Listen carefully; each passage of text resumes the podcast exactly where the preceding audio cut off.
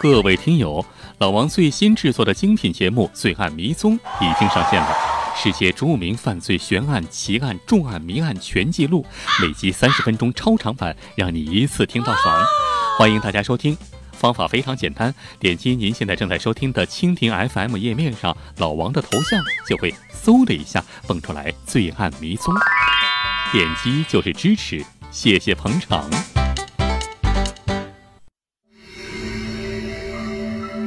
奥地利性奴少女被囚魔窟八年。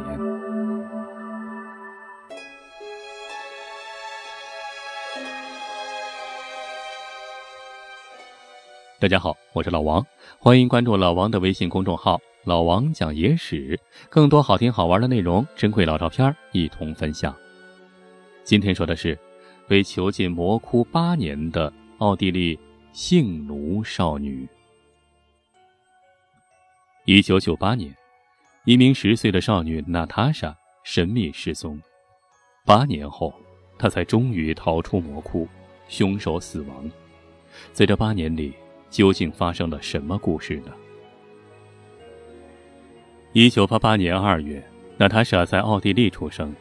她的父亲母亲因为感情不和，在娜塔莎还很小的时候，他们就分居了。娜塔莎轮流跟着父母生活。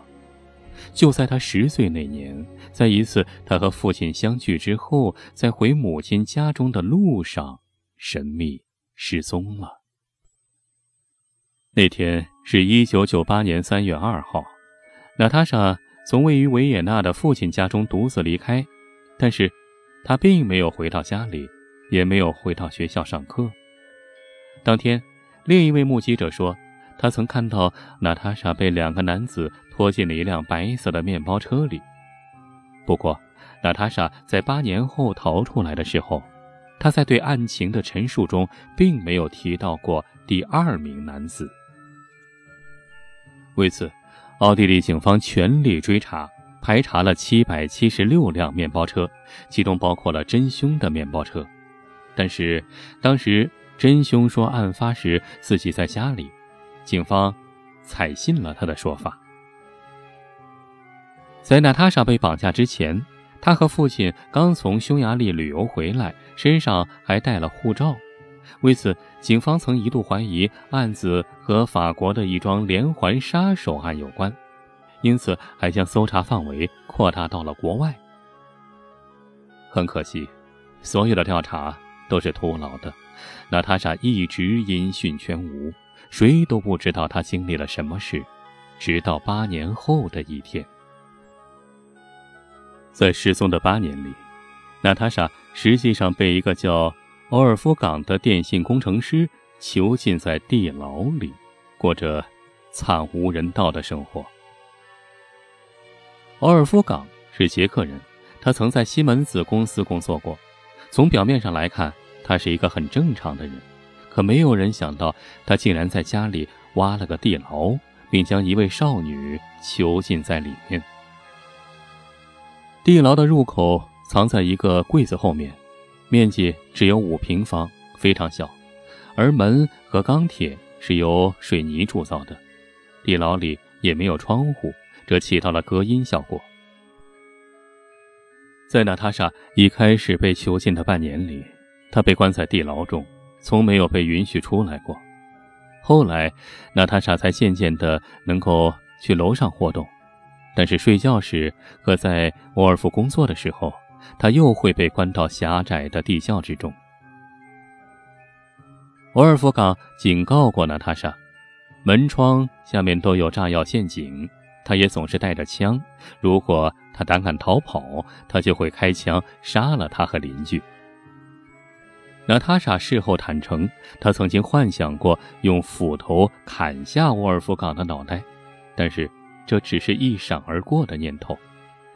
在刚被关进地牢的时候，娜塔莎还往外扔过瓶子，试图制造噪音来求救，但是地牢的隔音效果很好，从没有人听到过动静。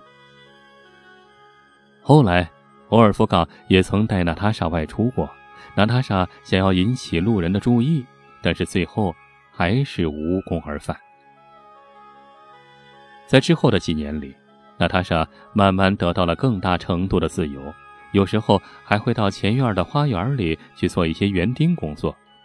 可是沃尔夫冈一直很小心谨慎，从不给娜塔莎逃跑的机会。他还一直威胁娜塔莎，如果她敢作声，就杀了她和她家人。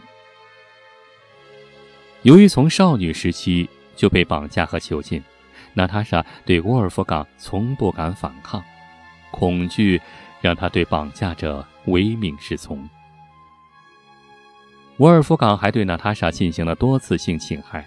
还让娜塔莎称呼他为主人，将受害者幻想并塑造成他专有的性奴。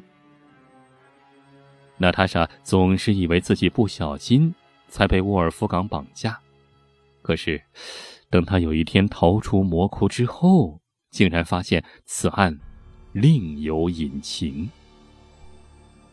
娜塔莎从来没有放弃过自由，在八年后的一天，也就是。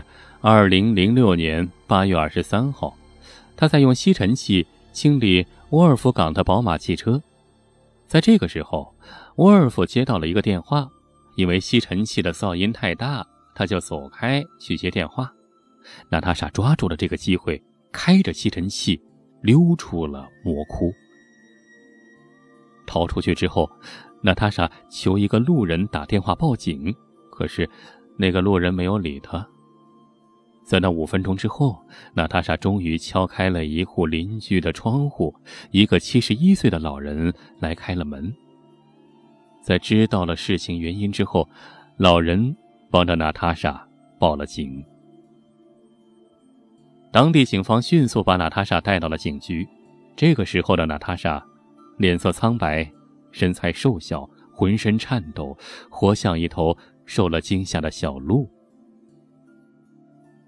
而那个沃尔夫冈，没有等到警察来抓他，在警方到来之前，他意识到自己身败名裂已成定局，所以就卧轨自杀了，来结束了自己罪恶的一生。事后，警方在沃尔夫冈家里找到了一些伪造的捷克公民身份的材料。很可能，他当时已经计划带着娜塔莎去捷克重新开始生活了，但是没想到事情会败露。娜塔莎重获自由之后，成了新闻媒体关注的焦点。媒体挖新闻的本事很厉害，很快就有人找到了证据，发现娜塔莎和沃尔夫冈曾经去滑雪场度过假。于是，很多人就质疑。娜塔莎为什么不逃跑？她明明有过很多机会。舆论的洪水扑向娜塔莎，受害者的身份并没有得到所有人的同情。外界还说，娜塔莎得了斯德哥尔摩综合症，因为在沃尔夫冈自杀的时候，娜塔莎得知消息还哭了出来。她也曾多次表示过，沃尔夫冈是她生活的一部分。有时候，沃尔夫冈给他喝水、替他关灯，他都视为那是对他的一种恩赐。几年之后，娜塔莎又做出了一个惊人的举动，他用接受采访得到的钱买下了沃尔夫冈的那幢房子，他又重新住回了魔窟。他觉得那里才是安全的地方。而外界都对此不甚理解。在娜塔莎逃出魔窟后的一年里，奥地利儿童失踪专家马丁出版了一本书，书中的内容居然牵出了这位性奴少女的案中案。马丁博士是奥地利有名的儿童失踪案专家，曾经参与过多起相关案件，其中就包括娜塔莎的失踪案。在马丁的书里，他说：“沃尔夫冈虽然自杀了，但是策划此案的真凶并没有抓住，而真凶之一就是娜塔莎的亲生母亲。”据马丁的披露，母亲在娜塔莎幼年的时候就开始酗酒，而且经常殴打女儿，并且给女儿拍过多张裸照。在对欧尔夫冈的调查中，人们还发现，娜塔莎的母亲和欧尔夫冈是彼此相识的，他们经常在同一家酒吧喝酒，而绑架娜塔莎，应该就是在那里策划的。马丁还指出，在女儿失踪之后，母亲和警方会面，他的情绪很稳定，甚至不急于寻找女儿。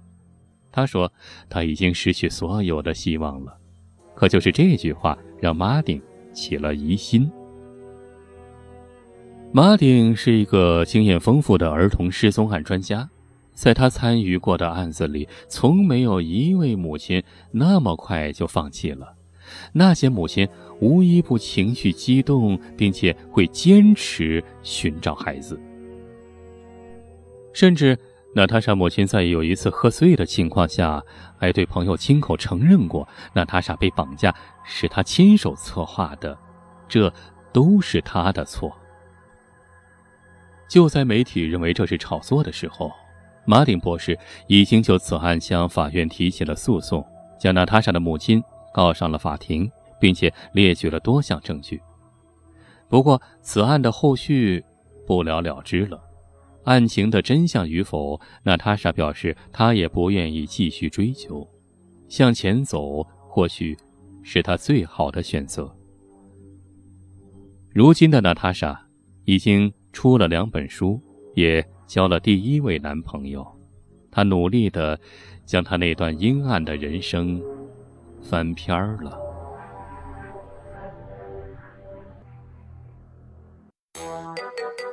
如果您还想看到更多精彩内容，欢迎关注老王的微信公众号“老王讲野史”，里面有更多精彩文章、视频、音频、珍贵绝版老照片。比如，您发送“月球”两个字儿，就可以看到传说中的月球背面照片。